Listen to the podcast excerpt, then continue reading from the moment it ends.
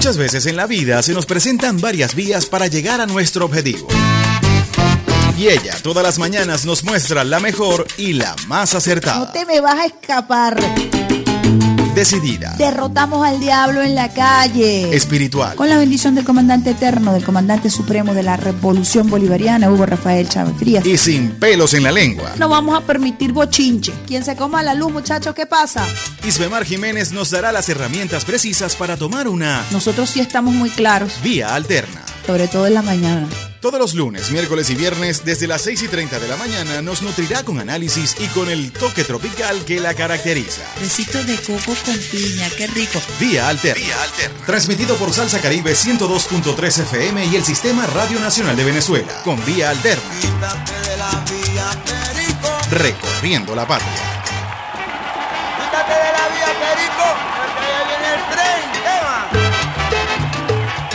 Muy, muy buenos días, usuarios y usuarias del Sistema Radio Nacional de Venezuela. Hoy es el lunes eh, 23 de mayo. Qué rápido se ha ido este mes de mayo.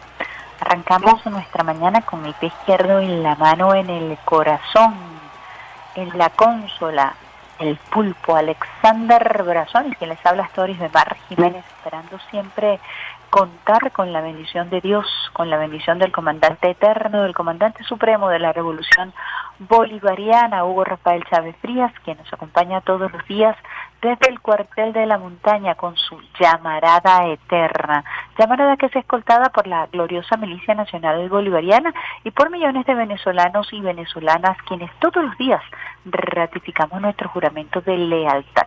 Hablamos de lealtad, hablamos de Eliezer Reinaldo Otaiza Castillo, ejemplo de lealtad absoluta, hijo de San Blas Valencia Estado Carabobo, lealtad absoluta al comandante Chávez, al pueblo, a la constitución de la República Bolivariana de Venezuela, lealtad absoluta como soldado a la gloriosa Fuerza Armada Nacional Bolivariana, lealtad absoluta al presidente obrero y chavista Nicolás Maduro.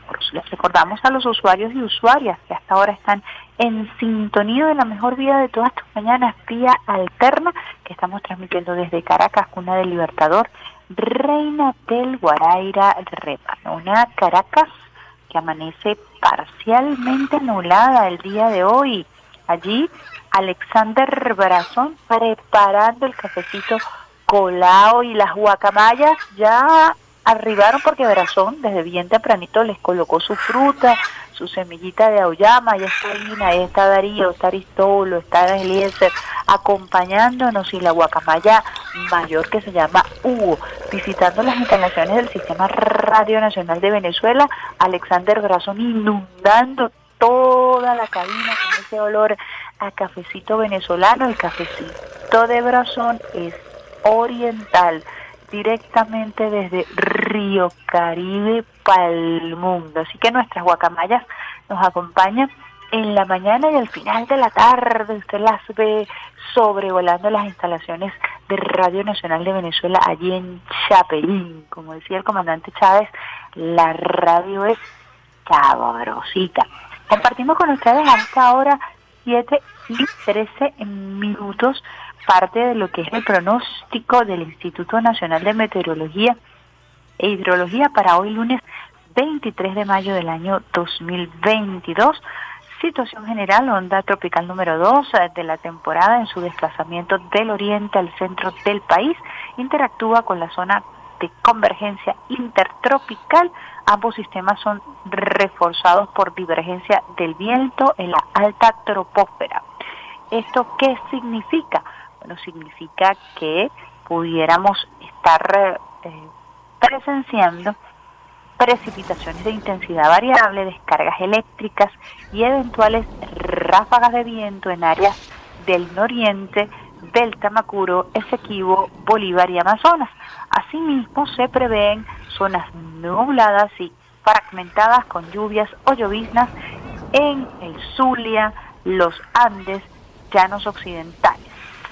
La presencia del polvo sahariano, especialmente sobre la franja costera, reduce la visibilidad horizontal complementando la calima. Así que pendiente, se estiman temperaturas máximas cerca a los 37 grados centígrados en horas vespertinas en los llanos centrales, Anzuategui y Falcón. Temperaturas mínimas en la madrugada alrededor de los 12 grados centígrados en las zonas montañosas de Mérida. Gran Caracas, parcialmente nublada durante la mayor parte del periodo, alternando con áreas nubladas y precipitaciones dispersas al final de la tarde, especialmente en áreas montañosas y costas de la entidad. Así que pendiente posibles lluvias en Caracas. Saca tu poncho, tu paraguas, tu sombrilla. Prepárate por si las moscas, como decimos aquí en Caracas, ante la posibilidad de lluvia, según lo establece, establece el pronóstico del tiempo del Instituto Nacional de Meteorología e Hidrología.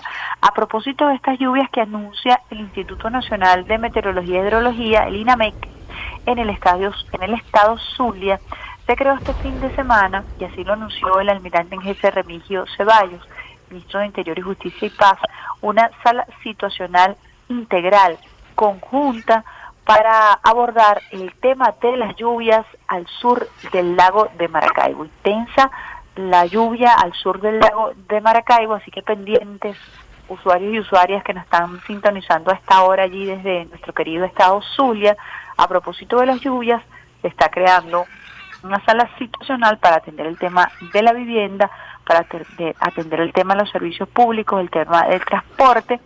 Así lo informó en su cuenta en la red social Twitter el almirante Quevallos.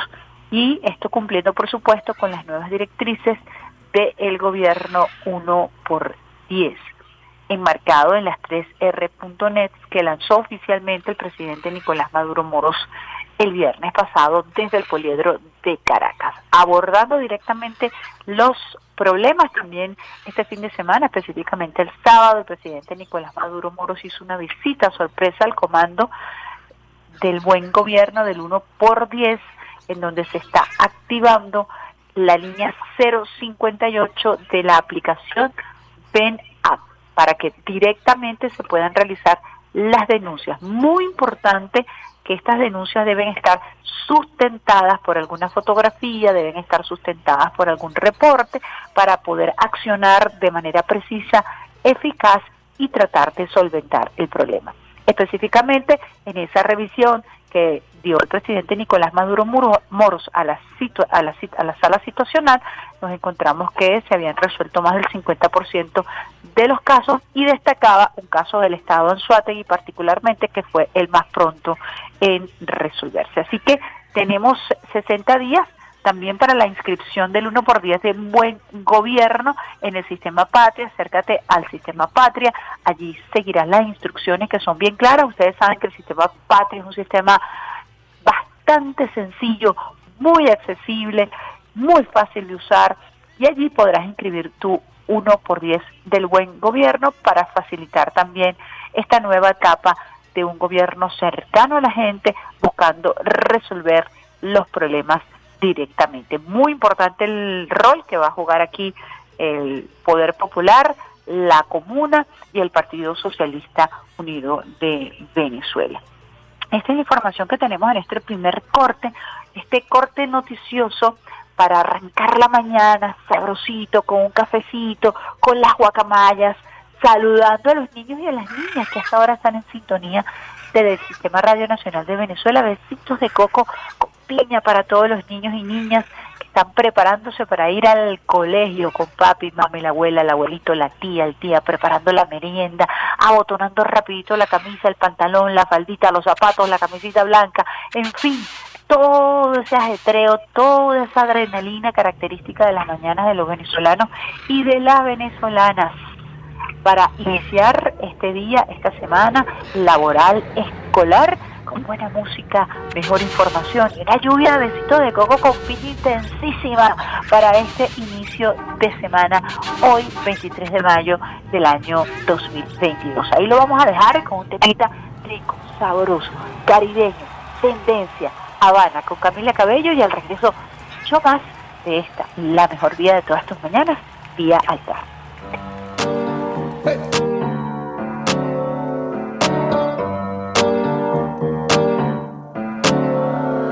Havana, ooh, nah. Hey. Half of my heart is in Havana, ooh, nah. Hey. He took me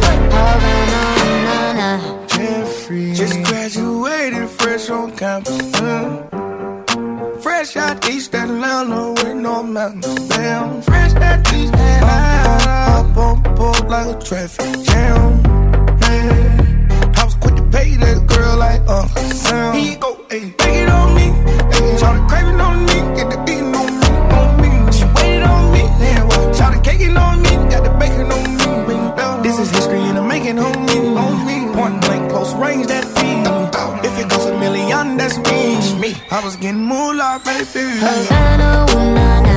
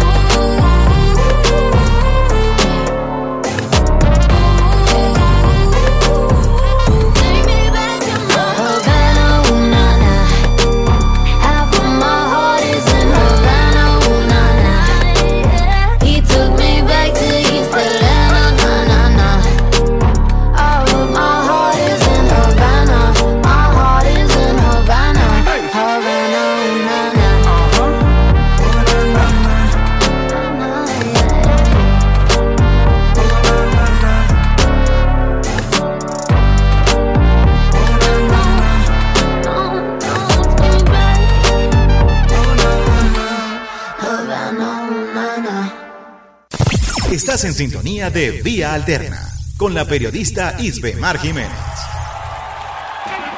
Quítate de la vía, Perico, porque ya viene el tren. ¿Qué va?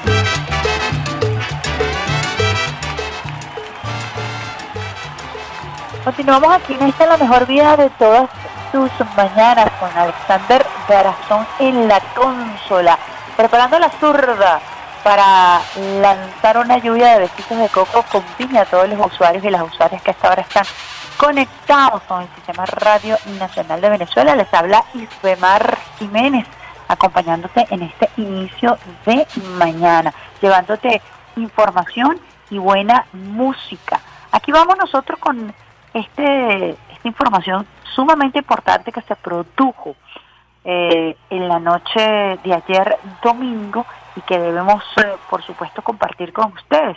Y es que a través de su cuenta en la red social Twitter, Tarek El Aizami informó que gracias al esfuerzo de la clase trabajadora heroica de PDVSA, el incendio está siendo controlado. Un incendio que se presentó en la cuarta planta de la refinería en la piscina de desechos de la refinería Cardón. El incendio está siendo controlado y sofocado. Los bomberos están refrescando la zona afectada.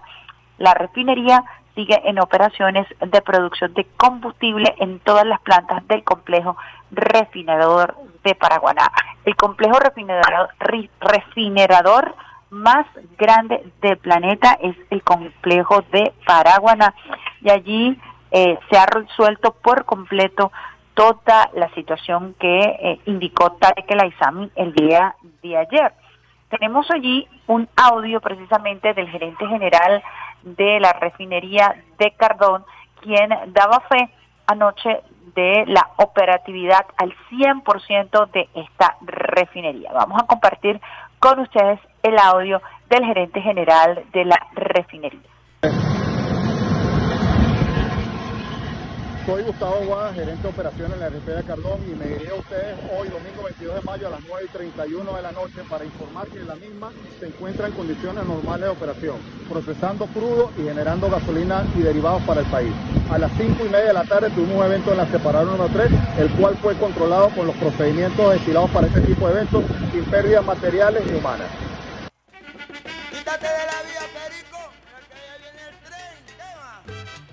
Gustavo Boada, gerente de operaciones de la refinería Cardón. Todas las operaciones en total y absoluta normalidad. Seguimos avanzando. Muy importante esta información porque sabemos cómo opera la mediática tratando de confundir y sobre todo de generar una agenda de pánico, de terror. Sé, nuestro reconocimiento a los trabajadores, a la clase obrera de petróleos de PDVSA, nuestro reconocimiento también a los bomberos que se dedican específicamente a atender este tipo de incendios vinculados a los combustibles que tienen una preparación profesional, técnica de altísimo nivel y que les ha llevado a resolver en tiempo récord esta situación. Repetimos entonces, al momento totalmente sofocado el incendio, todas las operaciones siguen con absoluta normalidad dentro de la refinería Cardón, así lo anunció el ministro de Energía y Petróleo eh, Tarek El Aizami, entendiendo por supuesto el esfuerzo de la clase trabajadora heroica de PDVSA, quien abordó de manera eficaz este incendio. Los bomberos fueron refrescando a último minuto también.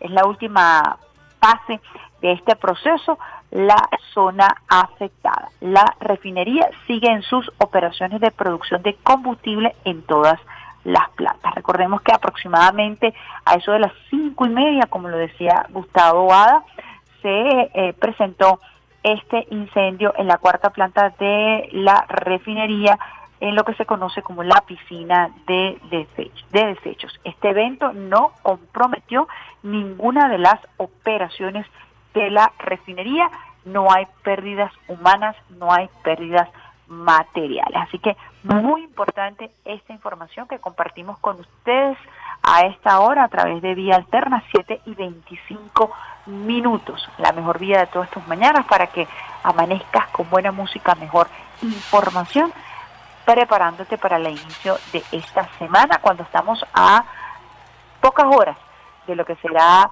la celebración de los 200 años de esta heroica batalla de Pichincha. Estamos en era bicentenaria, la batalla de Pichincha y el rol único, extraordinario de uno de los héroes más significativos, más representativos, uno de los referentes morales de la patria grande, el gran mariscal de Ayacucho. Allí se luce, en Pichincha, comienza esta batalla por construcción de la patria grande, por ese proyecto unionista que hoy está vigente, que ha sido reivindicado por el comandante Chávez y que ha sido además trabajado con ahínco. Cuando era canciller lo hizo el presidente, hoy presidente Nicolás Maduro Moros, y desde la presidencia continuamos trabajando en este proyecto por la unión, por la unidad, para darle fortaleza a toda esta institucionalidad creada para defender ese legado extraordinario de nuestros héroes y de nuestras heroínas. Bolívar enmarcando su destino hacia el sur, en Quito, importantísima esa batalla de Pichincha para lograr sacar de ese bastión al ejército dominante, al ejército colonial, al ejército español. Con este triunfo de Pichincha se abren los caminos para la consolidación de la liberación de nuestro continente, la liberación de nuestros pueblos y la construcción de la patria Vamos con un temita musical cuando son las 7 y 30 minutos. Lo vamos a hacer con eh, nada más y nada menos Oscar de León, un tema fascinante, hermoso, para arrancar así suavecito, pero con ese swing caribeño la mañana. Hasta que vuelvas. Y al regreso mucho más de esta, la mejor vida de todas tus mañanas y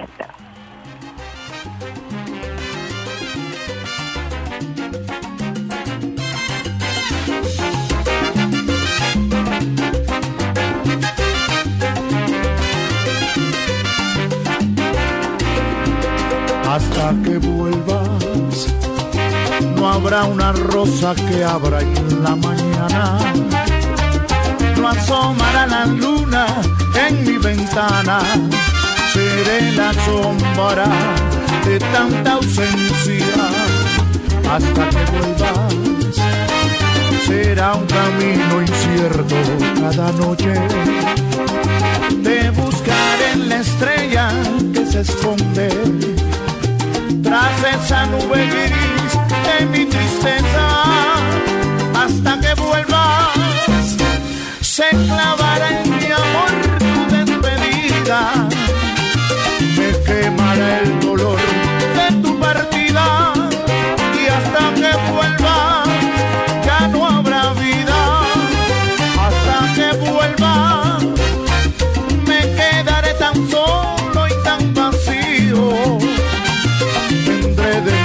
alma tanto frío y viviré con la ilusión de estar contigo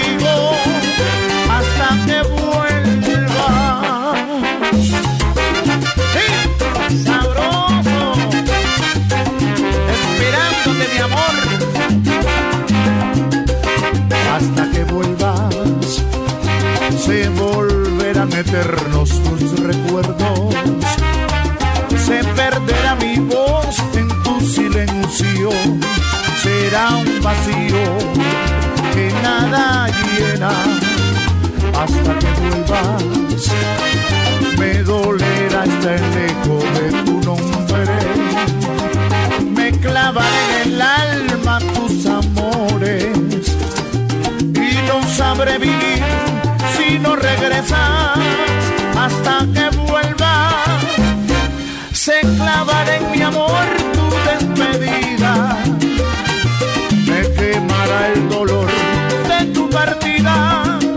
hasta que vuelvas. Ya no habrá vida hasta que vuelvas.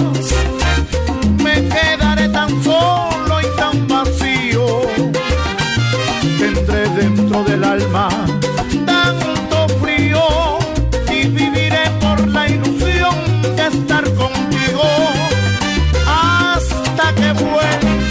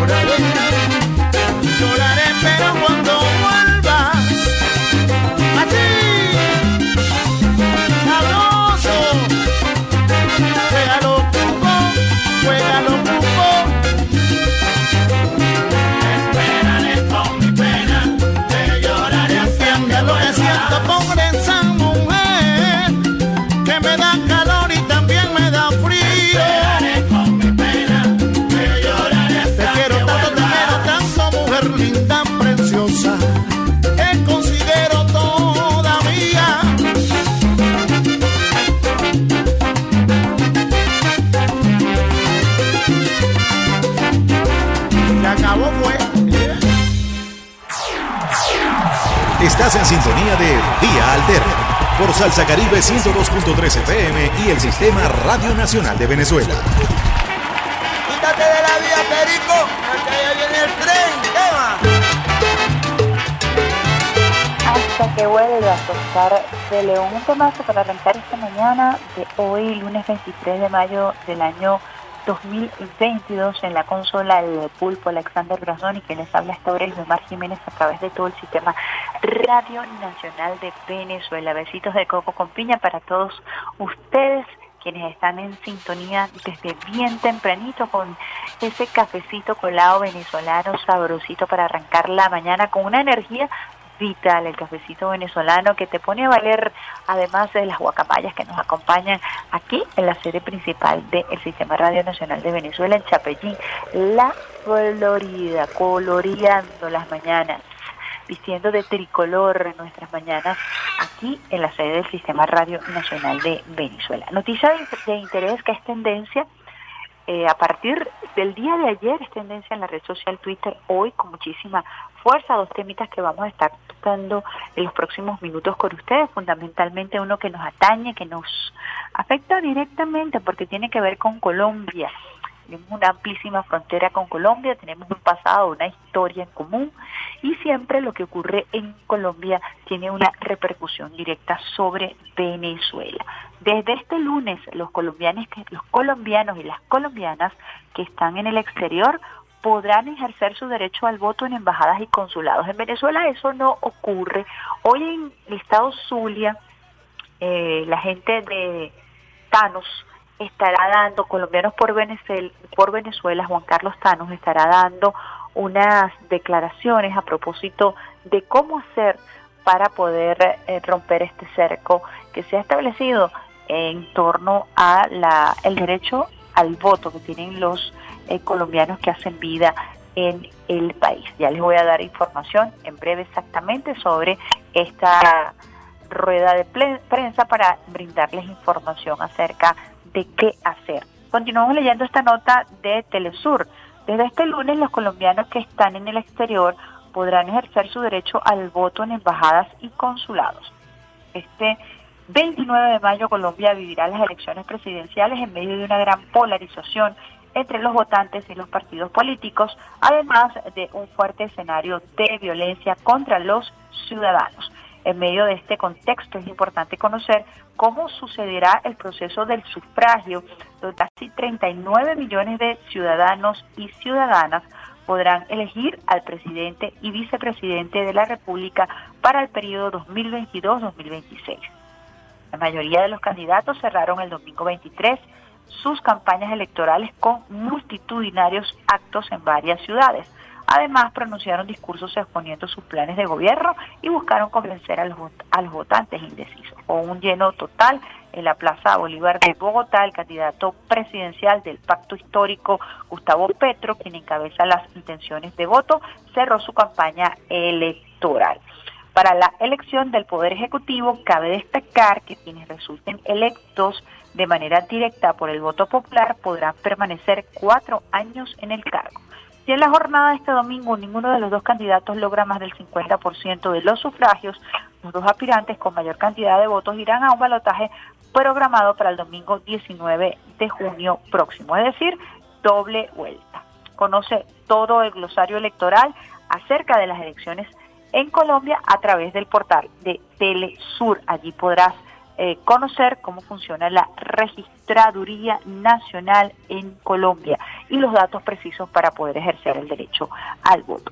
Uno de los principales candidatos a la jefatura del Estado es el líder izquierdista Gustavo Petro, quien se presenta con Francia Márquez para la vicepresidencia en representación de la coalición del pacto histórico. La fórmula Petro Márquez no solo logró gran aceptación en el seno de la izquierda, sino que los representantes del pacto histórico encabezan la intención de voto en la mayoría de las encuestas electorales realizadas en los últimos meses.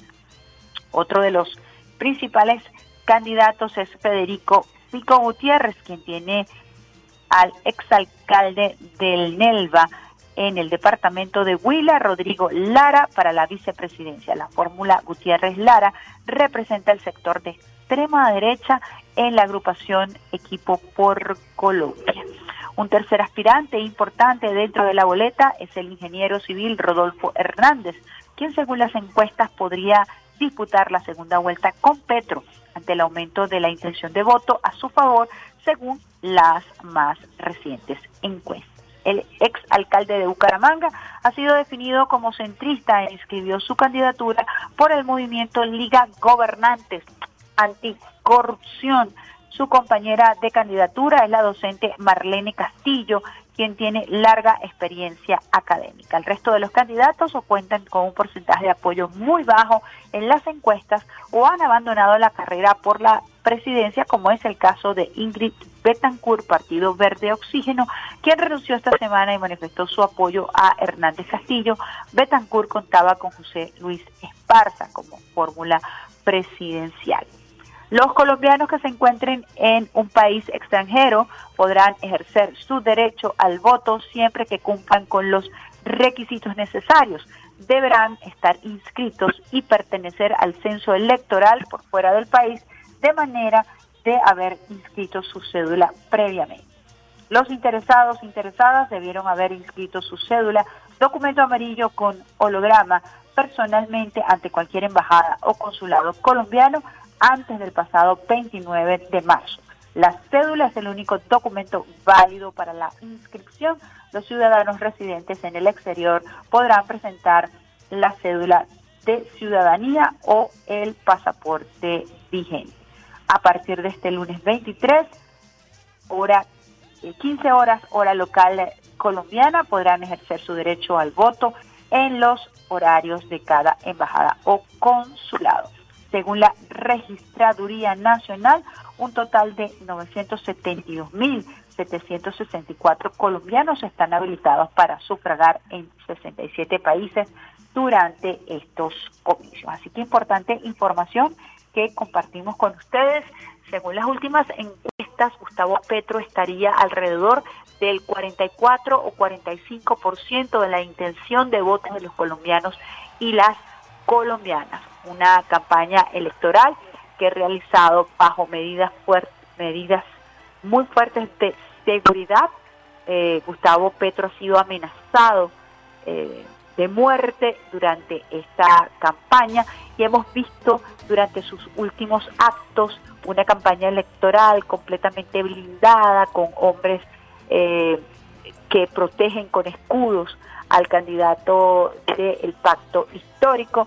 Para los venezolanos, eh, algo eh, nada común, pero me comentan amigos colombianos que históricamente eso ha sido así eh, desde que asesinaron a Gaitán hace más de 60 años en Colombia.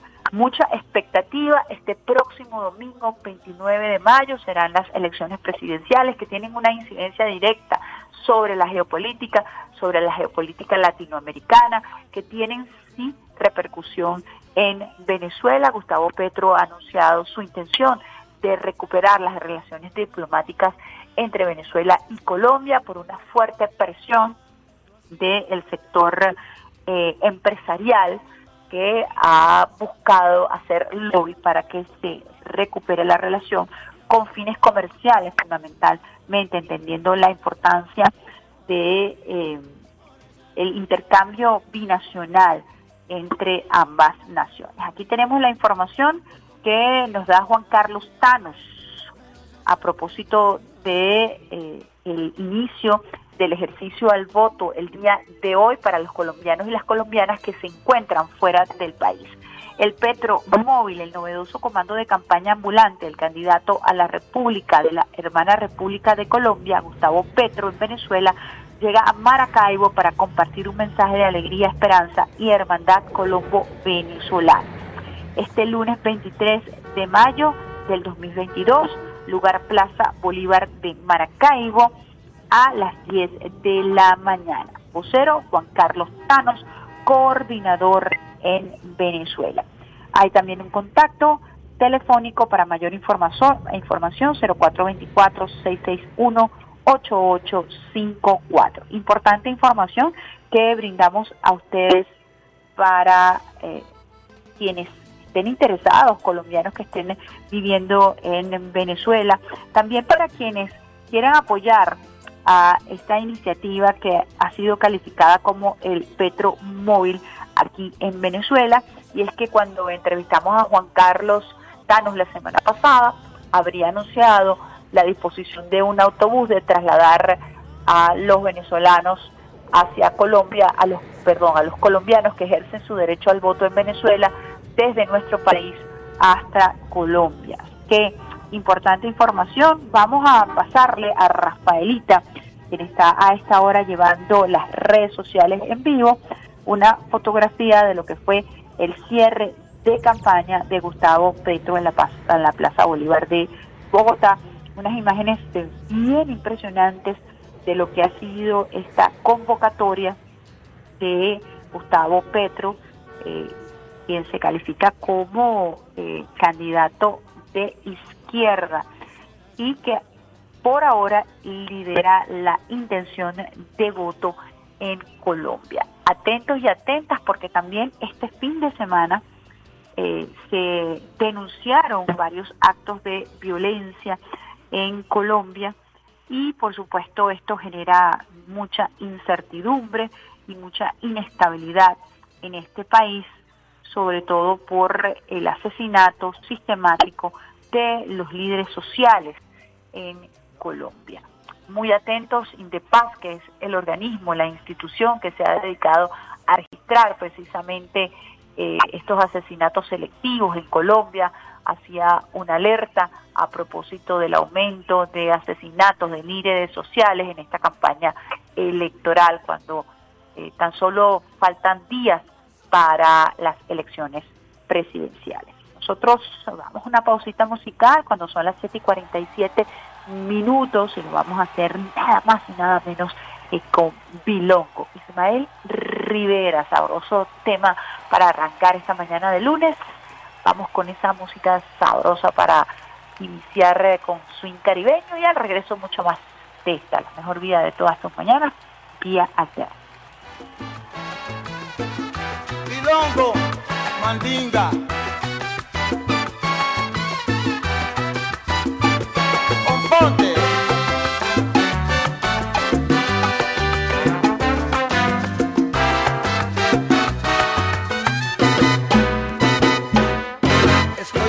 Enamorado de la negra Tomasa que cuando se va de casa, qué triste me pongo.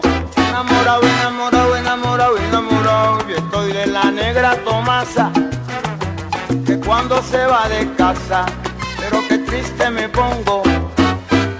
Ay, ay, ay. Mira que esa negra linda, cámara, mira, me dio bilongo.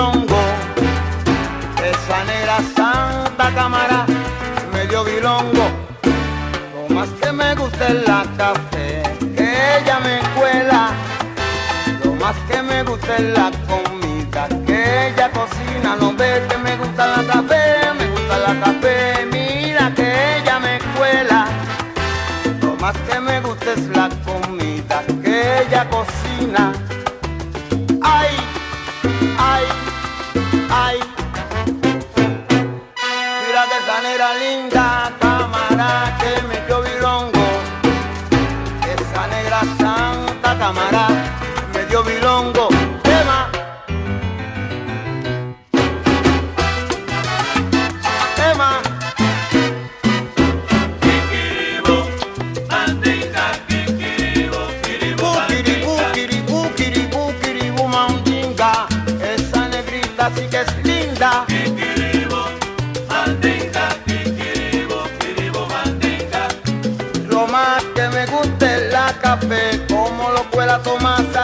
Ves.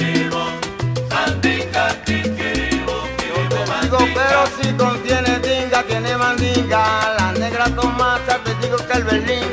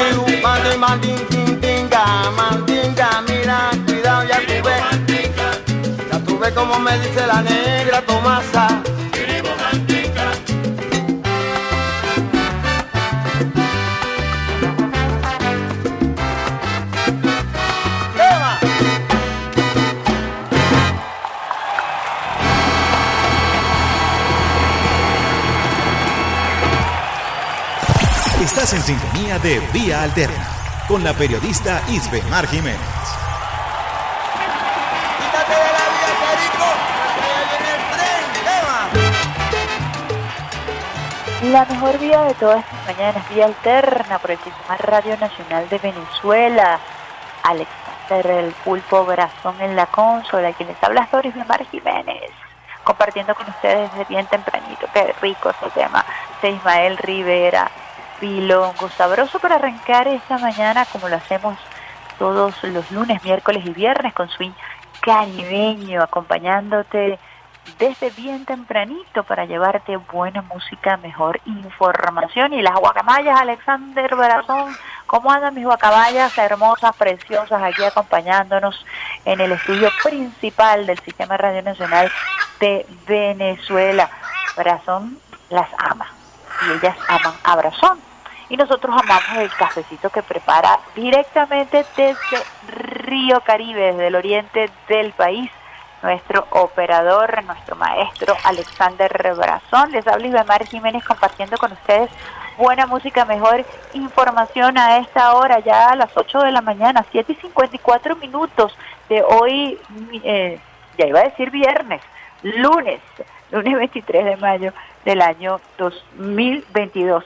Dice Brazón que parece viernes, parece viernes, bueno, a nosotros nos encanta particularmente viernes porque escogemos música especial, le damos un swing distinto al programa, pero los lunes también, porque los lunes venimos cargados de información para compartir con todos ustedes. Saludamos, sal, saludamos a nuestros amigos en Colombia, a nuestros queridos amigos periodistas que hasta ahora están en sintonía, específicamente en Bogotá. Le vamos a dar, Brazón, prepárate allí, una lluvia de besitos de coco con piña, así que cruce la frontera a través de las ondas hercianas y llegue hasta Bogotá, Colombia, para saludar a amigos periodistas que tenemos allí en esta ciudad, ciudad que se prepara para este proceso electoral con intensidad el próximo 29 de mayo, elecciones presidenciales en Colombia, como lo explicamos en el segmento anterior, detalles, 39 millones de colombianos van eh, o están dispuestos a participar, están registrados, tienen la posibilidad de participar en este proceso electoral histórico, no solamente para Colombia, sino para la región latinoamericana. Así que estaremos muy atentos y atentos aquí en Venezuela. Eh, no podrán ejercer los colombianos que hacen vida aquí en nuestro país el derecho al voto. Algunas organizaciones están eh, evaluando mecanismos para trasladar a los venezolanos, a los colombianos, perdón, que generalmente son colombo-venezolanos, hay que decirlo así, más de 6 millones de ellos que habitan aquí en nuestro país. Eh, hay alrededor de 200 mil registrados en Colombia para poder ejercer el derecho al voto, así lo indicaba Juan Carlos Tanos de la Asociación de Colombianos en Venezuela, y se han generado algunos mecanismos para ayudar a que esas personas puedan tener el derecho al voto y puedan trasladarse a territorio colombiano para eh, votar este próximo domingo 29 de mayo. Información que compartimos con ustedes a esta hora 7 y 57 minutos eh, desde el Sistema Radio Nacional de Venezuela. Quería compartir con ustedes también información de último minuto que es tendencia en las redes sociales. Ya hablamos eh, de Colombia, que es tendencia en la red social Twitter aquí en Venezuela, específicamente Bogotá ha sido tendencia desde el día de ayer en la red social Twitter desde Venezuela. Colombia ha sido tendencia a propósito del cierre de campaña que se dio el día de ayer en esa república. Y también eh, Petro ha sido tendencia ayer y hoy en Venezuela en la red social Twitter. Hablamos también de eh, el funcionamiento al 100% de la refinería de Cardón, anuncio que hiciera el día de ayer Tarek El a través de sus redes sociales y nos queda una tendencia a esta hora para compartir con ustedes usuarios y usuarias antes de llamar a nuestra invitada especialísima el día de hoy y es la visita del, presen- del presidente Joe Biden, del presidente de los Estados Unidos, quien arribó este domingo a Japón y hoy dio unas declaraciones que han marcado tendencia por eh, lo explosivas que son para el mundo, para la geopolítica, a propósito de la situación que ya se vive entre Rusia y la OTAN, no estamos hablando ya entre Rusia y Ucrania, luego de las operaciones especiales que desplegará eh, Rusia, sobre todo en la región de Donbass, sino que eh, eh, se ha globalizado el tema de la guerra desde el punto de vista, por lo menos desde la retórica, desde el punto de vista de la economía. Por cierto, este fin de semana en los Estados Unidos un, alza histórica en el precio del combustible en esa nación y varias organizaciones sociales han estado alertando sobre el impacto de la disminución de las reservas de petróleo en los Estados Unidos y cómo esto tiene una incidencia directa en el precio del combustible, específicamente el combustible más costoso en los Estados Unidos eh, se vende en la ciudad de San Francisco, el más económico en Oklahoma. Y se han eh, eh, registrado intensas colas, largas colas de estadounidenses tratando de cruzar la frontera con México para surtir gasolina en ese país debido a los altos costos de combustible en esa nación, producto precisamente de esta situación global.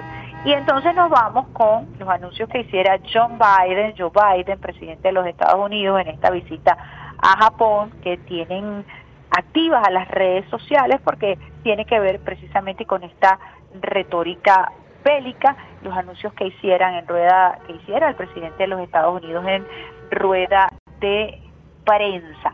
Fíjense ustedes, eh, vamos a citar dos textos acá. Pekín advierte a Biden no subestimar la firme determinación y capacidad del pueblo chino de defender su integridad territorial. Biden asegura estar dispuesto a usar la fuerza para defender Taiwán. Estas eh, dos afirmaciones, la que viene de Pekín y la que hizo Joe Biden desde Taiwán, son tendencia en las redes sociales y marcan una pauta a propósito del tema de la retórica incendiaria y lo que esto significa. Pekín advierte a Biden no subestimar la firme determinación y capacidad del pueblo chino de defender su integridad territorial. Esta situación histórica que se presenta con Taiwán, Estados Unidos ha apoyado abiertamente eh, la separación de Taiwán del territorio chino y esto ha sido inconcebible por las autoridades de ese país. Lo que ha generado esta declaración de Biden es retomar esa confrontación y lo que significa la extensión del conflicto, específicamente eh, en torno a Japón, que también está flanqueada no solamente por China, sino que también está flanqueada por Rusia.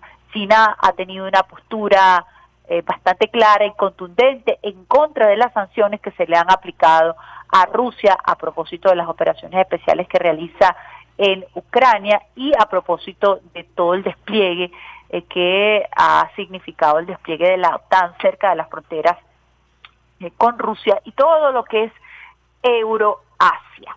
Así que estemos muy atentos a propósito de estas declaraciones, las repercusiones, el segundo día, lo que va a ocurrir mañana, lo que se va a decir en las próximas horas y cómo esto va a tener una incidencia directa en eh, no solamente en el precio del combustible.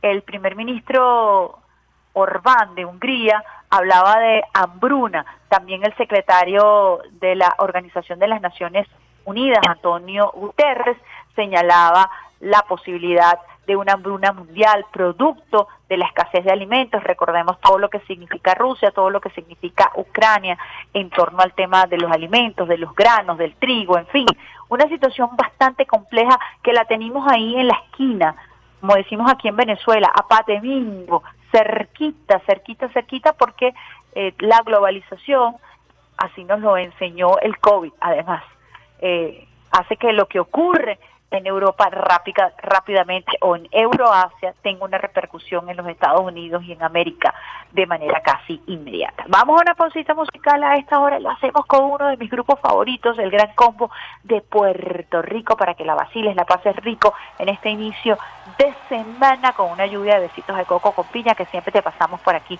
por vía alterna a través de las ondas hercianas y vamos a hacer con así logramos nuestro amor. Vacílatela. Te esperamos luego de este corte musical.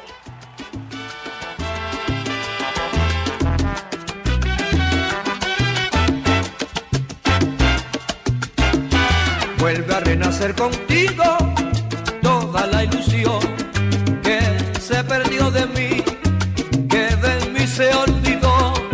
Sufrida mi alma llegas tú, alivias mi corazón.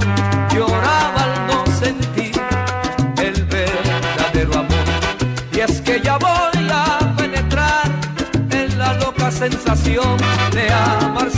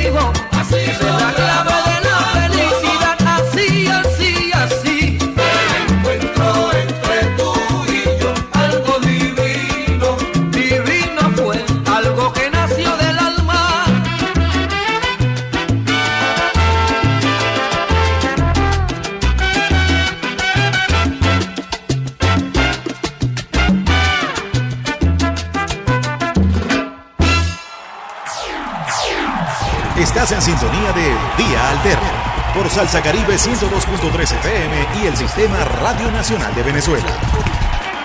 Quítate de la vía, Perico, que ya viene el tren. ¿Qué va? La mejor vida de todas las mañanas, vía alterna por el Sistema Radio Nacional de Venezuela. Alexander El Pulpo Brazón en la consola y quien les habla hasta ahora, Ismael Jiménez. Ya tenemos al hilo telefónico una mujer extraordinaria, no solamente bellísima, sino que también es una mujer de las más inteligentes que podemos encontrar como analista, como experta internacional, profesora de la Universidad Bolivariana, Laila Tajalini, está con nosotros en línea, defensora de la causa palestina y además una mujer que siempre nos mantiene al día, informados a través de diversos espacios de análisis. Buenos días, profesora. Buenos días, muchísimas gracias por esa presentación. Bueno, lo hacemos con muchísimo gusto porque además te sentimos de la casa. Gracias. Queríamos conversar eh, con usted, profesora. eh, primero, por supuesto, que nos mantenga un poco al día de cómo sigue la causa ca- la causa palestina, que ha estado visibilizándose un poco más tristemente a propósito de la tragedia que significó el asesinato de la corresponsal de Al Jazeera, Shirin Abu, cuando cubría una redada en Cisjordania. Y esta triste situación eh, quizás pudo visibilizar lo que siempre se oculta, y es la situación de violencia, de agresión permanente que viven los palestinos a propósito del ejército de ocupación. Quisiera que eh, nos relatara un poco eh, cómo se encuentra esa situación en estos momentos.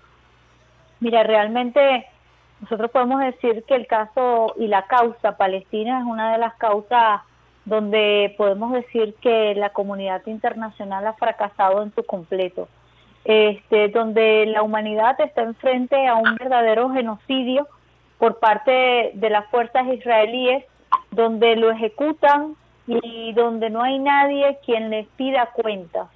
Los pueblos salen a las calles a protestar, no solamente el pueblo palestino, pueblos del mundo, y sin embargo hay un silencio sepulcral con el caso de Palestina. Entonces, yo creo que eso es importante nosotros considerarlo porque eso que sucedió con Shirin, que es una periodista, como usted lo dijo, eh, que una periodista de Al Jazeera altamente reconocida, pues es lo que sucede a diario con el pueblo de ese país, es decir, del pueblo palestino. ¿Por qué? Porque evidentemente todos los días la población es vejada, sus hogares son eh, derrumbados, sus siembras son destruidas, eh, la población como tal es humillada apenas se traslade de un lugar a otro. Existen campos donde evidentemente en cada momento son violentados por las fuerzas israelíes. Es decir, una situación bastante, podemos decir, bastante eh, desagradable, desgraciada, violatoria de todos los derechos humanos, esenciales derechos humanos, y que bueno, se mantiene. En el caso de Shirin llamó mucho la atención por cuanto proviene de una cadena internacional como lo es Al Jazeera, donde ella era altamente reconocida y que pasó lo que lo, lo que siempre ha pasado. No tiene armas en sus manos e igualmente es disparada. Fíjese que en el caso de Shirin, que además de ser una corresponsal de Al Jazeera, de un medio catarí, eh, de religión católica, eh, con una amplia trayectoria, no solamente es infame su asesinato, sino que ocurren una cadena de hechos que fueron visibilizados precisamente a través de las redes sociales, y es lo que fue el acoso de todo su funeral, y cómo incluso eh, sus parientes, sus compañeros de trabajo. Esto fue denunciado abiertamente en una carta oficial, además por el medio, por la agencia internacional Al Jazeera, el acoso y cómo hasta el último minuto eh, Shirin fue perseguida por darle cobertura a la causa palestina. Así es. Una de las cosas que fue que fue bien interesante en todo ese caso, ¿no? En primer lugar, las fuerzas israelíes dijeron que lo sucedido con la periodista fue a causa de un intercambio, un enfrentamiento con las tropas, con fuerzas, perdón, palestinas. Después los videos revelaron que eso fue falso y que simplemente llegaron los israelíes al lugar y comenzaron a disparar. Lo segundo es que ella tenía un casco, tenía chaleco antibalas eh, y bueno, y evidentemente todo lo que la identificaba como prensa. Y cuando a ella le disparan, a ella le disparan justo debajo de la oreja. Es decir, que fue muy bien dirigido ese tiro que dieron contra ella. Un tiro de eh, francotirador, pues. ¿Perdón? Un tiro de francotirador con una máxima precisión. Exacto, precisión completa. Luego, eh, ¿qué sucede? Que ya cuando la familia va a hacer los funerales, colocan una bandera en su casa y entran las fuerzas israelíes a quitar la bandera palestina de la casa de Chirín, de la familia de Chirín. Ese es el segundo acto. Y, y en el velorio, es decir, cuando estaba la gente en la calle, indignada, llorando, con su urna en sus hombros, pues también salen las fuerzas israelíes a, este, eh, de alguna manera, truncar ese acto que podemos decir que es uno de los actos más numerosos que se dieron en los últimos tiempos en territorio palestino y más que todo en la zona de Jenin. Eh, ¿Y qué confirma esto? Confirma no solamente que a Chirin la mataron, sino es que en todo el Estado existe una política, es decir, los israelíes realizan y ejecutan una política de represión contra la población, una política sistemática, genocida, eh, de inculcar el miedo, el terror en la población, de no permitir a la población reclamar por un derecho que incluso está establecido en las propias Naciones Unidas a través de la resolución 181 que dice que el Estado palestino, porque antes todos esos territorios eran palestinos, se iba a dividir en dos. Uno para este, los judíos eh, que provinieran de todas partes del mundo y otro para los este, eh, palestinos como tal que, que habían allí, que estaban eh, los musulmanes, pero también estaban los católicos, entre otros, y los ateos incluso. El hecho es que, que ni siquiera eso se respeta. No hay posibilidad ni de movimiento, ni libertad de expresión, no existen derechos civiles y políticos, no existen derechos humanos, no existe el derecho a la vida. Una política realmente armada para qué? para eliminar a toda una población, de una forma u otra, o que se terminen de ir o los terminan de matar dentro de su territorio. Fíjese que es interesante el análisis que hacemos de este caso puntual, como yo lo decía tristemente, eh, pero quizás eh, hasta el último momento cumplió con una misión de informar y de romper el cerco mediático. Y aunque parezca paradójico es así porque yo tenía muchísimo tiempo que no escuchaba a nivel de opinión pública, esto no quiere decir que se haya materializado, que Israel reconociera que iba a investigar los hechos precisamente porque las imágenes fueron tan fuertes y generaron un impacto mundial gigantesco que obligaron al Estado de Israel a decir que efectivamente se iban a investigar los hechos, eh, cuando en primera instancia habían negado y habían hecho pública ese bulo que usted señalaba, en donde aseguraba que se presentó un enfrentamiento, ¿no? Eh, quizás eh, existe la posibilidad de que se genere una sensibilización o qué hacer para que esta sensibilización eh, se mantenga a nivel de opinión pública y pudiera ejercerse un poco de presión frente a lo que ha calificado como eh, el fracaso ciertamente de las instituciones internacionales para abordar el tema de Palestina. Sí, este, desgraciadamente este poder lo dominan las grandes corporaciones internacionales, las grandes transnacionales. Y desgraciadamente también lo tenemos que decir, pues estas grandes transnacionales, este gran capital de él es manejado por eh, grupos sionistas. Y estos grupos sionistas son los que determinan la política y la ideología y el sistema a seguir en territorio eh, palestino o en, en el territorio palestino ocupado, que una parte está ocupada por Israel y la otra también sigue ocupada por Israel. Entonces, este, yo creo que, que los pueblos del mundo están sensibilizados. En todos lados siempre se encuentran movimientos, grupos de solidaridad o grupos simplemente solidarios con, con la causa palestina. Pero es el gran poder económico, el gran poder mediático, el que trata de tapar. Es más terrible, nosotros podemos decir, lo que está sucediendo en el pueblo de Palestina y sin embargo mira ese silencio mundial de los medios de comunicación donde intentan trivializar cada uno de los asesinatos que se dan.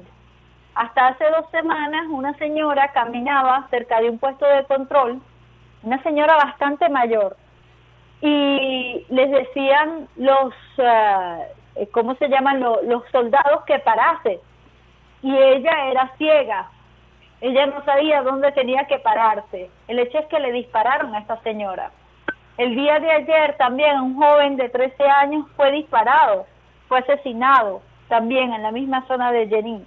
Es decir, es una política que se da a diario donde las Naciones Unidas se acostumbró a que simplemente van a sacar un informe condenando cada hecho que se denunciando eh, la destrucción de hogares palestinos y la construcción de nuevos hogares para los colonos israelíes y ya, y se van para su casa tranquilamente.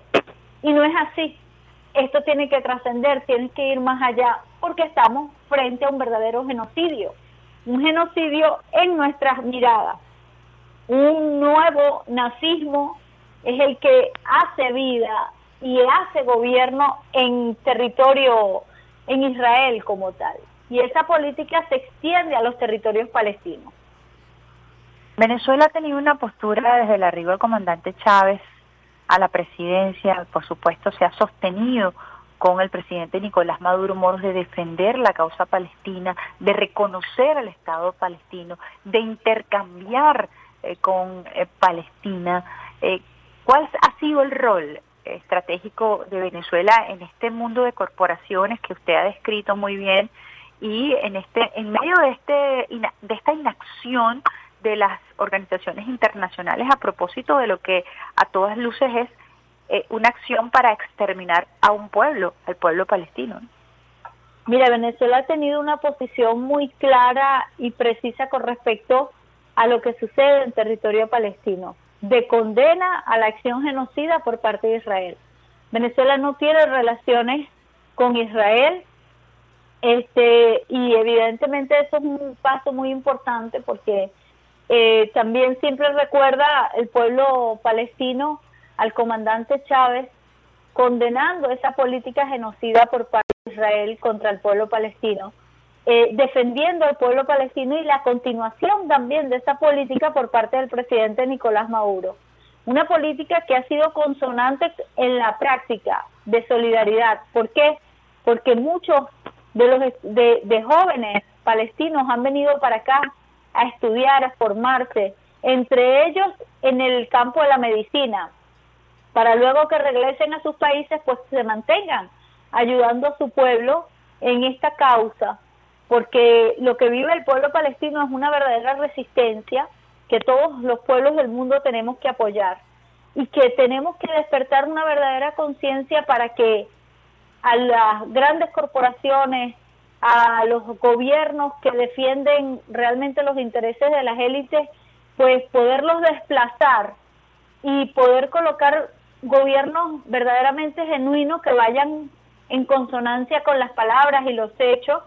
Y cuando digan defendemos los derechos humanos, es verdad, defendemos los derechos humanos, defendemos el derecho internacional, es verdad que defienden el derecho internacional y de esa forma actuarían en consonante con lo que es la defensa del derecho del pueblo palestino a su autodeterminación, que es el principio también que ha defendido Venezuela, la, la defensa del, del derecho del pueblo palestino a vivir en paz, en fronteras seguras y que evidentemente sus fronteras no sean violentadas de las distintas formas que lo ha hecho el Estado sionista de Israel.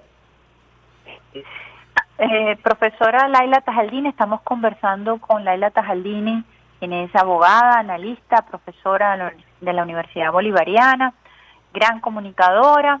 A propósito del tema de Palestina, quisiera abordar otro tema que también habla de la injusticia, que también habla de el fracaso de algunas instituciones por hacer prevalecer el derecho internacional y estamos hablando del caso de Alex Saab, quien eh, es diplomático de la República Bolivariana de Venezuela y que está secuestrado, ya va más de 700 días de secuestro de Alex Saab.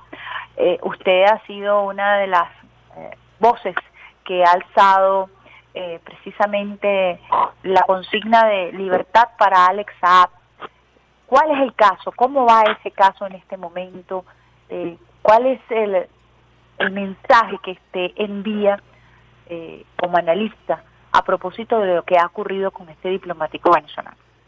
Sí, mira, este, somos un grupo que en Venezuela estamos al frente del movimiento Free Alex Saab y que poco a poco se va extendiendo por todas partes del mundo. ¿Por qué? Porque el caso de Alex Saab es un caso que ha indignado a los venezolanos, a los juristas, a los defensores de las causas de los pueblos, pero también al mundo y al mundo diplomático internacional en especial, ¿no? Eh, y este caso, por cierto, el día de hoy sale una eh, un artículo que he publicado sobre lo que fue el libro de Mark Esper, que es el exsecretario de Defensa de Estados Unidos, donde verifica algo que Estados Unidos se ha negado en todo este tiempo. Mark Esper eh, verifica y dice que Estados Unidos estaba claro que Alex Saab llevaba una labor diplomática de muy alto nivel. Y Estados Unidos dice, no, Alex Saab no era diplomático. Comenzaron, Venezuela comenzó a decir que era diplomático una vez que lo que lo tomamos, que lo detuvimos. Y eso es falso. Como también es falso el hecho de que este era la primera vez que Alex hacía eso, porque se puede confirmar que existe ese mismo año 2020 dos viajes que realizó Alex Saab en marzo y en abril con el mismo objetivo que iba a realizarlo en, en junio, donde fue este, ilegalmente detenido, que fue para traer medicina, que fue para traer alimentos, para traer medicamentos y todo, todo en el marco de la pandemia más feroz que se le sumó a las criminales sanciones y al bloqueo por parte de Estados Unidos contra Venezuela. La labor de Alex Saab, y lo dice claramente Mark Esper en su libro era evidentemente tener toda una, una estructura que permitía esquivar las sanciones por parte de Estados Unidos. Y decía Esper, tenemos que detenerlo y estaba de acuerdo con detenerlo porque queríamos saber cómo es que había logrado sobrevivir Nicolás Maduro a todas estas acciones que nosotros ejecutamos contra Venezuela. Claro, evidentemente ellos les hablan de acciones ilegales, etcétera, pero el hecho es que ellos allí revelan su posición y sabían lo que estaba haciendo Alex Saab. Sabían que Alex Saab había sido nombrado en el 2018, abril del 2018, como enviado especial de Venezuela. Sabían este, cuál era el trabajo que estaba llevando y por eso, un año después, en julio del 2019, Estados Unidos le impone sanciones a través de la OPAC a nuestro diplomático y un año después lo detiene. Todo un totalmente armado. Ahora, ¿cuál es la situación ahora de el diplomático venezolano Alex? Bueno, sabemos que la verdad se encuentra en nuestro lado, que se le construyó un supuesto cargo de lavado de dinero que Estados Unidos hasta ahora no tiene forma de sustentarlo. se eh, eh, agarraron de un caso del 2015, eh, etcétera, que no tienen ningún tipo de fundamento. El hecho es que en este momento Estados Unidos lo que está haciendo es dilatando el proceso, es decir, que se estiren, que se tome todo el tiempo, no quieren tomar ahorita ningún tipo de decisión y más bien lo que están haciendo es atacar al resto de su familia. Ahora la esposa de Alex Saab también se le impuso una demanda y orden de aprehensión en Italia, este, es decir, una persecución contra todas las personas que están alrededor de Saab. Y pues resulta que evidentemente esta persecución tiene un objetivo político y es seguir deteniendo y meterle miedo a cualquiera que quiera importar y traer alimentos, medicamentos y combustibles a Venezuela como lo hacía Alex Saab. Y ese es el castigo que quiere meter Estados Unidos, pero estamos seguros que tarde, o perdón, más temprano que tarde, Alex Saab va a salir en libertad, porque en primer lugar es inocente, en segundo lugar es un funcionario diplomático que no ha tenido que haber sido detenido y que Estados Unidos debe asumir las consecuencias de lo que esto significa en el campo internacional y en el campo de la diplomacia internacional. ¿Por qué? Porque evidentemente esto abre una nueva vertiente para que Rusia o China o cualquier otro país pueda detener a un funcionario eh, estadounidense que se encuentre por el mundo. ¿Por qué? Porque Estados Unidos abrió esto. Fíjese que es muy interesante lo que usted nos explica. Primero que se da un nuevo argumento, incluso desde el punto de vista de la defensa de Alex A, a propósito de eh, esta confesión de partes que hace Expert en su libro, reconociendo que Alex Saab era diplomático y reconociendo que Estados Unidos estaba construyendo toda una estructura, no solamente para detenerlo, secuestrarlo, sino para impedir que otras personas se atrevieran a romper el bloqueo, no solamente venezolanos o sobre la causa venezolana, recordemos que existen sanciones sobre otros países, es decir, que la repercusión internacional del caso de Alex Saab es sumamente importante, ¿no? La lectura que pudieran darle otros países que también están enfrentando sanciones y la violación del derecho internacional en el caso de Alex Saab, ¿no? Así es, así es. Mira, ahí están las leyes internacionales, eso es importantísimo nosotros decirlo.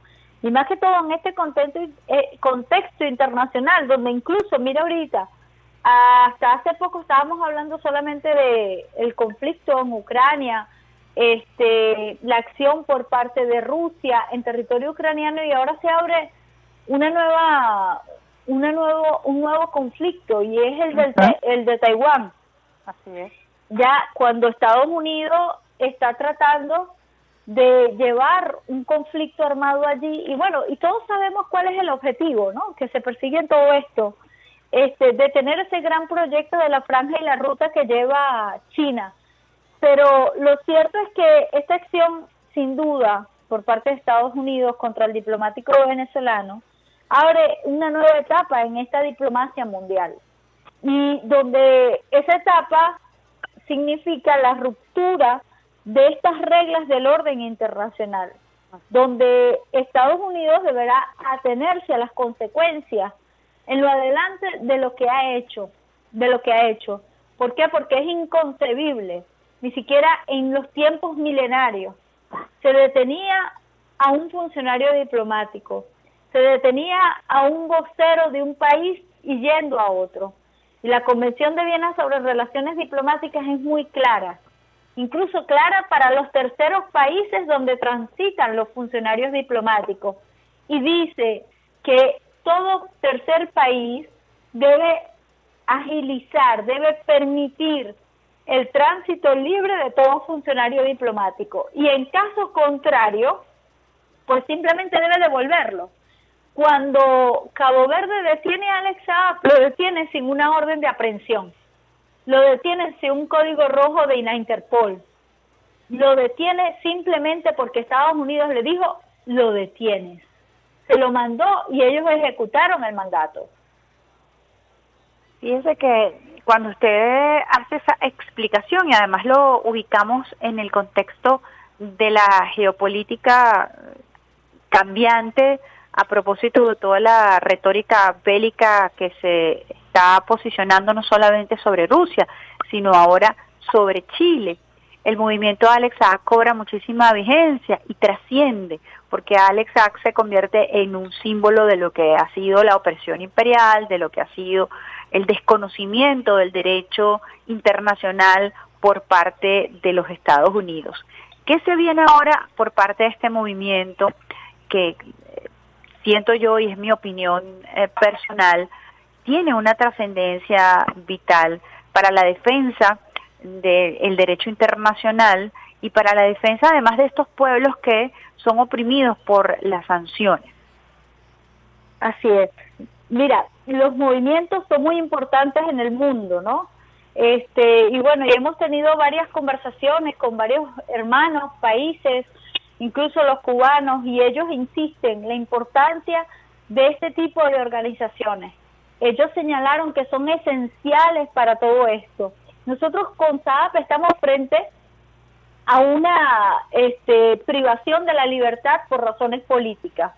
Nosotros y el presidente Nicolás Maduro lo ha calificado como un secuestro porque estamos verdaderamente frente a un secuestro que afecta a un funcionario diplomático.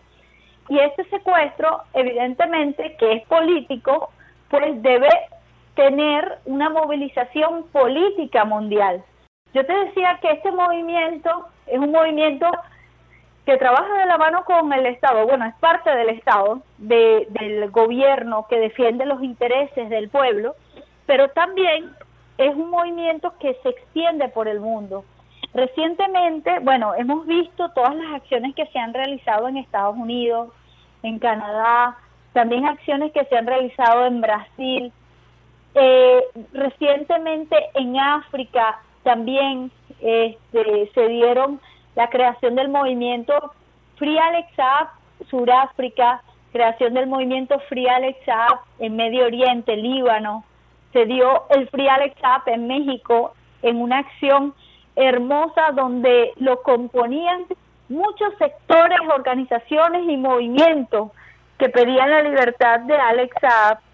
Eh, también en, en América, te decía, pero en España también, compañeros este ex eh, eurodiputado, que está Javier Cuoso, entre otros, Manu Pineda, es decir, un movimiento que cada vez se le suman voces, voces indignadas porque no pueden creer que este tipo de cosas sucedan en esta etapa de la civilización. Y en un mundo civilizado, esto no hubiera pasado. Pero resulta ser que estamos con uno de los imperios y enfrentando uno de los imperios más feroces, inhumanos, que, ha existido en la humanidad, como lo es el imperio de Estados Unidos. ¿Cómo se siente usted en lo particular como mujer luchadora eh, que ha estado acompañando diversas causas, la causa palestina, ahora la causa de Alex Saab, cuando usted eh, describe el impacto que ha tenido precisamente esta causa en los pueblos del mundo y cómo los pueblos del mundo comienzan a abrazar la causa de Alex Saab como una causa de la libertad, de la autodeterminación de los pueblos, del derecho internacional. ¿Cómo se siente usted eh, como luchadora eh, frente a estos desafíos? Porque ciertamente eh, se presentan día a día, ha, habido situaciones de, de muchísima tensión, de muchísimo dolor, por qué no decirlo así, al ver a la familia también de Alex Saab sufrir la persecución con su esposa. ¿Cómo se, primero, cómo se sensibilizó usted para formar parte de este movimiento y cómo, cómo se ha sentido? Mira, como tú me habías presentado, yo soy abogado eh, y también experta en Derecho Internacional. Soy profesora de la Bolivariana en el tema internacional. Evidentemente, la Convención de Viena sobre Relaciones Diplomáticas, entre otras leyes internacionales, son objeto de estudio, ¿no? y, y donde se profundiza ese estudio el hecho es que apenas escuché el caso de Alex Saab, yo dije, pero ¿qué es eso? ¿Cómo puede suceder? Eso no había sucedido. Y de hecho, es un, es un caso único en la historia. ¿ya? Hay casos que medio se le asemejan, pero es único en la historia. Y, y esto va a pasar a la historia. Eh, ¿Cómo me siento yo? Yo me siento en el lado correcto de la historia. Siento que es una necesidad de todos los pueblos, de todas las personas, indiferentemente que sean abogados, eh, ingenieros, obreros, profesionales, no profesionales, pueblo en general. Es necesario nosotros defender todos esos principios que regulan las relaciones entre los estados. Eh, es necesario defender los principios que están en las Naciones Unidas, como es el principio de no intervención, el principio de respeto a la autodeterminación de los pueblos, el principio de la integridad territorial, algo muy importante, el principio de la defensa de la vida del ser humano eh, y el derecho a la vida, el derecho a todos, perdón, el, el, la defensa de todos los derechos inalienables de los pueblos. Son todos esos elementos que realmente me despiertan y me dicen, eso lo tenemos que defender, por lo tanto, siento que cuando defiendo el caso de Alex Saab, cuando defiendo el caso de la causa palestina, el derecho de los pueblos a no ser explotados, a no ser utilizados como una mercancía, eh, la condena al sistema económico que impera como lo es el sistema capitalista, que es un sistema que trae cada vez más exclusión social, más pobreza y más miseria al mundo, entonces digo, estoy en el lado correcto de la historia y me siento bien estar de este lado, me siento completa, ¿por qué? Porque estamos luchando por una verdad que es la verdad eh, que necesita defender todos los pueblos para su sobrevivencia. Si no, podemos decir, sería el fin de la humanidad. Para muchos pudieran ser esas causas causas perdidas. Para quienes piensan que eso es así, ¿cuál es su mensaje? Eh, para los que piensan que eso no es así. No, para quienes piensan que pudiera ser una causa perdida la Ah. lucha en contra de la ocupación en Palestina, porque te estás enfrentando a las grandes transnacionales, porque nos estamos eh, enfrentando a las grandes industrias bélicas del mundo, por quienes piensan que la causa de Alex Saab es una causa eh, perdida, porque estamos enfrentando también al imperio eh, norteamericano y quedan atrapados en una especie de inacción. ¿Cuál sería su mensaje para quienes aún todavía no se activan, para quienes aún sienten temor eh, frente al imperio y frente a su poder, ¿no? Mira, hay un sistema que está muriendo y yo creo que nosotros no podemos, no podemos tener una posición eh, fría frente a eso o derrotista frente a eso. Este, un imperio que está muriendo, pero también un sistema, un nuevo sistema multipolar que están haciendo. Y eso lo estamos viendo ahorita con todo lo que está sucediendo a nivel internacional. Yo creo que en este momento de la historia es el momento donde más bien nosotros debemos de actuar, tener una posición firme, no cruzarnos de brazos y ver que otros hagan una lucha por nosotros, sino es que también tomar una posición protagónica, ¿no? Porque nosotros desde siempre tenemos que estar luchando por estos principios porque no se trata, no se trata de lo que pasa en el exterior, sino de cómo nosotros actuamos y respondemos frente a todas estas injusticias que están pasando ante nosotros. Y por eso es que tenemos que tener una posición clara en la historia y luchar. Yo yo no no estoy de acuerdo para nada que la gente con aquellos que piensen que bueno, que no podemos luchar contra ellos, ellos son muy poderosos, no el mundo es muy cambiante y en cualquier momento pues la historia puede ser otra, pero nosotros somos los que decidimos si formamos o no parte de esa historia que de alguna manera tiene como objetivo esencial salvar a la humanidad. Entonces, Fíjese yo creo que nos que- tenemos que inscribir de ese lado de la historia. Yo creo que Venezuela ha sido un claro ejemplo y le tomo su palabra de lo que es la determinación de un pueblo por luchar, entre esos por, por la causa de Alex Saab, que es la causa de luchar en contra del bloqueo, en contra de las sanciones, en contra de la opresión, en contra de la asfixia, la persecución financiera que ha tratado de imponernos el imperialismo norteamericano. Así que creo que la lucha del pueblo va de la mano con esta causa, con la causa palestina, con la causa de Alex Saab, que se traduce precisamente en la decisión de este pueblo bolivariano y de este pueblo venezolano que no se amilana frente a las amenazas o frente a las acciones bélicas. Así es, así es. Muy importante eso y yo creo que eh, Venezuela es el más claro ejemplo de resistencia, de lucha y parece muy repetitivo, pero de, de victoria también, de batalla y victoria. Y, y realmente nosotros somos un ejemplo en el mundo, no somos cualquier país, somos un país que estamos de protagonistas en este cambio de la realidad en favor de los pueblos y que evidentemente en la historia así es que nos van a juzgar. Bueno, muchísimas gracias, profesora, abogada, analista internacional, Laila Tajaldini, por su conversación eh, nutritiva, amena, para llevarnos a la sensibilidad de lo que estos temas significan, no solamente para los venezolanos, sino para el mundo. Muchísimas gracias, profesora. Gracias a ustedes. Para mí es un honor hablar con la Radio Nacional y en especial con tu programa. Muchas gracias.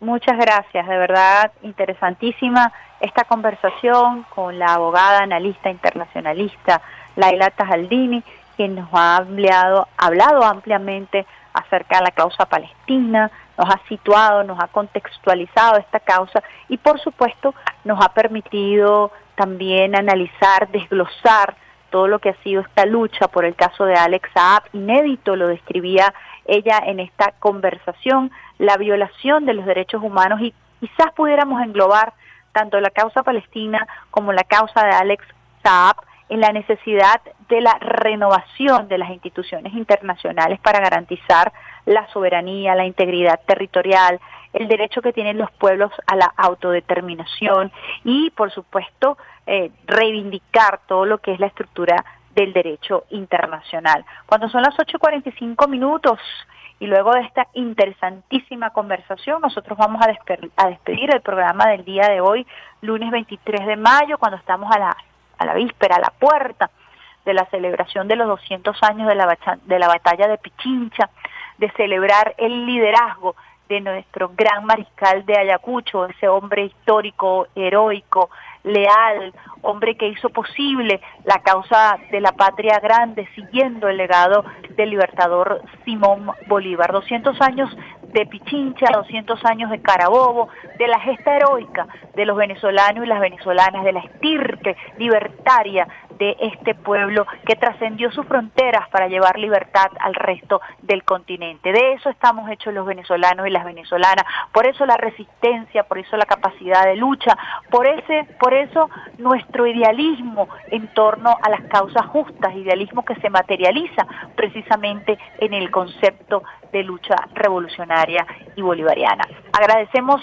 el trabajo de Alexander Brazón en la consola, el pulpo Alexander Brazón, las guacamayas que nos han acompañado durante toda la emisión de este Vía Alterna de hoy 23 de mayo, la guacamaya Lina, Darío, Aristóbulo, Taisa, Hugo, esas guacamayas que nos acompañan todos los días, cada vez que nosotros arrancamos esta, la mejor vía de todas sus mañanas, Vía Alterna. Besitos de coco con piña y nos despedimos con un temazo, un temazo. Yo en Cuba, Cheo Feliciano, un temazo de verdad, esa versión de Nina para que goces con swing caribeño y para que arranques la mañana con esa cadencia propia de los pueblos del Caribe. Besitos de coco con piña, nos escuchamos, nos vemos el próximo miércoles 7 de la mañana. Chao, chao.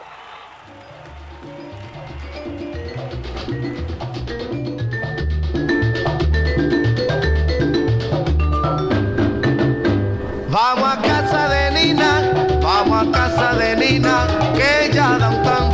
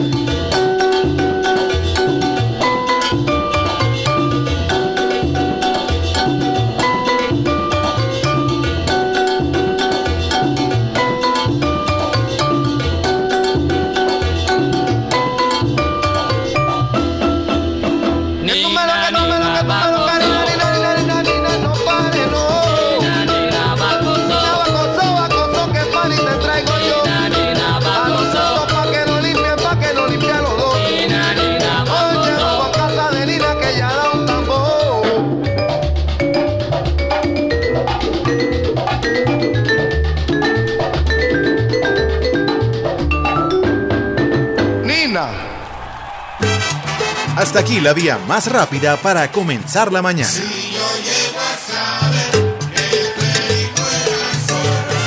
Esto fue Vía Alterna.